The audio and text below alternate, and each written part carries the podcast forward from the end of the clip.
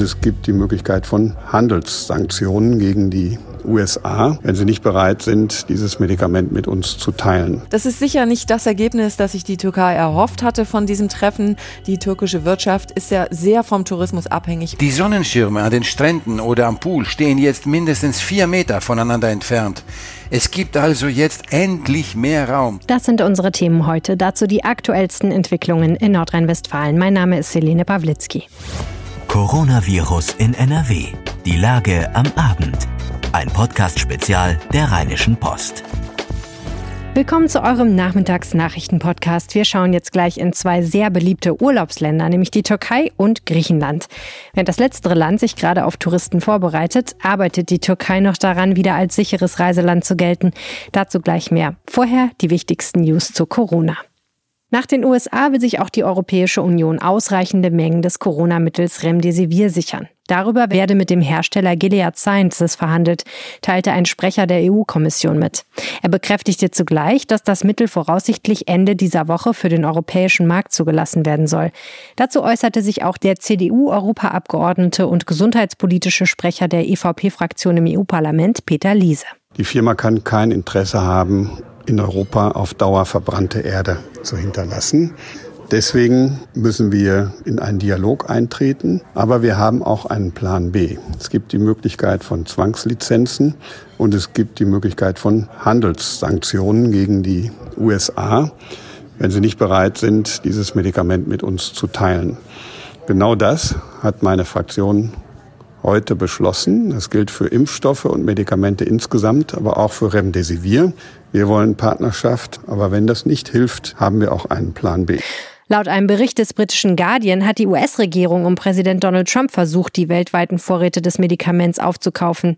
Sie soll mehr als eine halbe Million Dosen des Mittels gekauft haben und beansprucht so die komplette Produktionskapazität des Herstellers für den Monat Juli sowie 90 Prozent der Kapazität im August und September. Damit wäre das Mittel im Kampf gegen Corona für alle anderen Länder für Monate vom Markt. Remdesivir ist kein Heilmittel für Covid-19, gilt aber als wirksam in der Linderung der Erkrankung. Die Heinsberg-Studie ist erneut in die Kritik geraten. Laut einem Bericht des Magazins Kapital hat ein Wissenschaftler Strafanzeige gegen den Bonner Virologen Hendrik Streeck gestellt, der die Studie geleitet hat. Der Vorwurf, Streeck soll die nordrhein-westfälische Landesregierung getäuscht haben, um Geld einzuwerben. Außerdem habe er, Zitat, erfundene Forschungsergebnisse geliefert. Streeck und weitere an der Studie beteiligte Wissenschaftler weisen die Vorwürfe zurück, wie das Wirtschaftsmagazin berichtet. Die Heinsberg-Studie wurde mit rund 65.000 Euro von der Politik mitfinanziert. Wegen des Vorwurfs erfundener Forschungsergebnisse führt dem Medienbericht zufolge derzeit auch die Deutsche Forschungsgemeinschaft eine Vorprüfung. Österreich hat die Corona-bedingte Reisewarnung für den Kreis Warendorf zurückgenommen. Die am Donnerstag aktualisierten Hinweise des österreichischen Außenministeriums verweisen jetzt nur noch für den Kreis Gütersloh auf eine partielle Reisewarnung Sicherheitsstufe 5 aufgrund erhöhter Infektionszahlen nach dem Ausbruch beim Fleischkonzern Tönnies. Nordrhein-Westfalens Sozialminister Karl-Josef Laumann fordert mehr Kontrollmöglichkeiten in Sammelunterkünften für Arbeiter. Auch außerhalb der Pandemie müsse der Arbeitsschutz in solche Wohnungen hinein können, sagte der CDU-Politiker am Donnerstag im Bundestag. Im Zuge der Corona-Bekämpfung sei dies in NRW erstmals möglich gewesen. Bei 650 Kontrollen seien mehr als 1800 Beanstandungen festgestellt worden. Übrigens, wer in einem großen Fleischindustriebetrieb mit mehr als 100 Mitarbeitern arbeitet, der muss ja aktuell zweimal wöchentlich einen negativen Corona-Test vorlegen.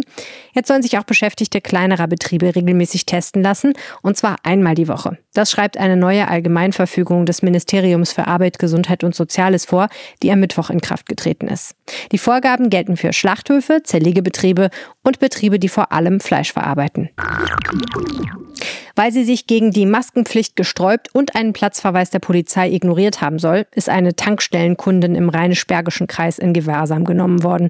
Der Polizei zufolge hatte die Frau am Mittwochnachmittag zunächst den Verkaufsraum in Leichlingen ohne Schutzmaske betreten.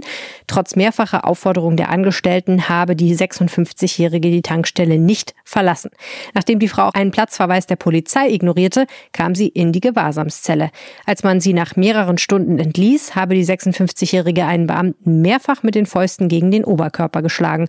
Nur mit, Zitat, körperlicher Gewalt habe die Polizei die Frau vom Gelände der Wache in Burscheid bringen können. Der Beamte sei nicht verletzt worden. Corona-Betrüger haben von einer betagten Dame in Korschenbruch im Rheinkreis Neuss einen fünfstelligen Eurobetrag ergaunert. Ein Mann hatte die Frau angerufen und sich als ihr Sohn ausgegeben. Er liege mit einer Corona-Infektion in einem Düsseldorfer Krankenhaus und brauche Bargeld für ein teures Medikament. Wie die Polizei am Donnerstag mitteilte, dauerte es nur eine Stunde, bis die Rentnerin das Geld abgehoben und in einer Plastikdose einem Kurier übergeben hatte. Der Bote trug eine hellblaue medizinische Maske. Erst später stellte sich heraus, dass es dem echten Sohn gut ging. Daraufhin ging die Frau zur Polizei, die nun nach Zeugen der Geldübergabe sucht. Wer Urlaub in der Türkei machen will, der muss sich wohl noch weiter gedulden. Die Reisewarnung für die Türkei bleibt vorerst bestehen. Daran hat auch ein Treffen von Bundesaußenminister Heiko Maas mit seinem türkischen Amtskollegen Mevlüt Çavusoglu heute in Berlin nichts geändert. Manja Borchert berichtet aus Berlin. Für die deutsche Presseagentur Manja, die türkischen Minister konnten also nicht die Bundesregierung dazu bewegen, die Reisewarnung für die Türkei aufzuheben. Nein, Außenminister Heiko Maas hat nochmal darauf hingewiesen, dass man vorsichtig bleiben muss. Man will nicht, dass das Coronavirus von Urlaubern wieder eingeschleppt wird. Das Robert Koch Institut stuft die Türkei ja nach wie vor als Risikogebiet ein. Außenminister Maas hat aber auch gesagt, dass künftig regionale Zahlen eine größere Rolle spielen sollen. Also vielleicht wird dann bald zumindest für einige Regionen in der Türkei wieder grünes Licht gegeben. Entscheiden will die Bundesregierung über eine Aufhebung der Reisewarnung aber nur gemeinsam mit den anderen EU-Ländern. Die EU will ja jetzt im Zwei-Wochen-Rhythmus prüfen, ob sie sich für weitere Länder wieder öffnet. Das ist sicher nicht das Ergebnis, das sich die Türkei erhofft hatte von diesem Treffen. Die türkische Wirtschaft ist ja sehr vom Tourismus abhängig und braucht die Urlauber, gerade auch aus Deutschland. Die Türkei ist ja normalerweise das drittbeliebteste Urlaubsland nach Spanien und Italien. Welche Reiseziele sind denn gefragt momentan? Die Tourismuswirtschaft verzeichnet ja seit zwei Wochen wieder steigende Buchungszahlen, auch für Auslandsreisen. Am meisten gebucht werden aktuell die spanischen Inseln, also Mallorca, Ibiza, die Kanaren. Die machen 26 Prozent der Buchungen aus. Auch Griechenland ist gefragt, 21 Prozent. Und nach Aussage der Reiseveranstalter nehmen langsam auch die Buchungen für Italien, Österreich und Kroatien wieder zu. Nach wie vor entscheiden sich natürlich viele Menschen auch für Urlaub hier in Deutschland. Jede vierte Buchung ist für einen Deutschlandurlaub. Und was aktuell auch voll im Trend liegt, ist Campingurlaub. Also bei Wohnmobilen gibt es gerade einen regelrechten Zulassungsboom. 30 Prozent mehr neue Wohnmobile wurden im Mai zugelassen als vor einem Jahr. Herzlichen Dank, Manja Borchert. Ja, schauen wir doch mal nach Griechenland. Das rüstet sich für Touristen. Reisende sollten sich aber selbst auch gut vorbereiten. Sie müssen sich nämlich vorher anmelden. Was Griechenland-Touristen noch beachten müssen, das berichtet der Griechenland-Korrespondent der dpa Takis Zaphos aus Athen. Wie läuft denn die Einreise nach Griechenland aktuell? Das mit dem Formular ist eben ein Thema, das so manchen Reisenden genervt hat. Es ist praktisch ein Verfahren wie das des äh, Boarding Passes, nur hier muss man äh, anmelden, wo man wohnen wird und wo man in den vergangenen Tagen vor Reiseantritt war. Dann entscheidet ein Algorithmus, wer kontrolliert wird. Diejenigen, die kontrolliert wurden, werden anschließend gebeten, bis das Ergebnis so etwa in 24 Stunden vorliegt, möglichst in ihrem Zimmer zu bleiben oder im Haus, das sie gemietet haben. Wird jemand positiv getestet, muss er dann 14 Tage in Quarantäne gehen und äh, Griechenland übernimmt die Kosten in diesem Fall. Was muss ich vorher tun als Tourist? Eigentlich nicht viel. Eben auf diese Seite muss man gehen. Passenger Locator Form heißt sie. Die Auskunft geben auch alle Reiseagenturen und die Fluglinien. Und das Formular ausfüllen und es aufbewahren. Am besten 48 Stunden vor Abflug äh, nach Griechenland. Es ist eine Zwei-Minuten-Sache. Für Menschen aber, die sich nicht gut mit solchen Sachen auskennen, zeigen die Behörden hier Verständnis. Das Formular kann auch schriftlich im Flugzeug oder nach der Landung ähm, ausgefüllt werden. Das ist, was jetzt äh, bislang äh, gilt. Wenn ich dann da bin, worauf muss ich dann vor Ort achten? Also auf nicht viele Sachen Maske tragen, aber eben nur in den öffentlichen Verkehrsmitteln, Bahnen, Fähren und Taxis und in den meisten Museen und archäologischen Städten. Ja, eben und eben äh, Abstand halten. Welche Regeln gelten in den Hotels? Einige Regeln, finde ich, sind richtig toll. Beispiel. Die Sonnenschirme an den Stränden oder am Pool stehen jetzt mindestens vier Meter voneinander entfernt. Es gibt also jetzt endlich mehr Raum. Und schön ist es auch, dass weil eben dieses Jahr nicht viele Urlauber nach Griechenland kommen, hat man ganze Strandabschnitte für sich.